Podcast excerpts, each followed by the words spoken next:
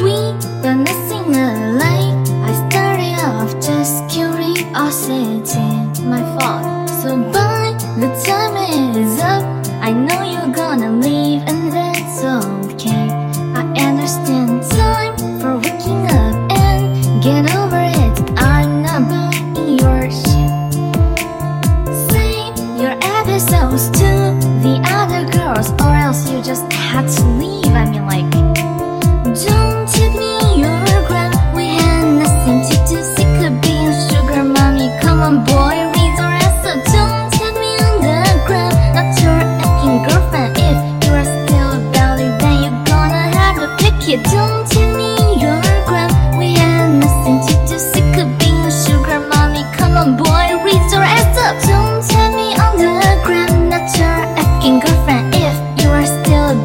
Then you're gonna have to pick it.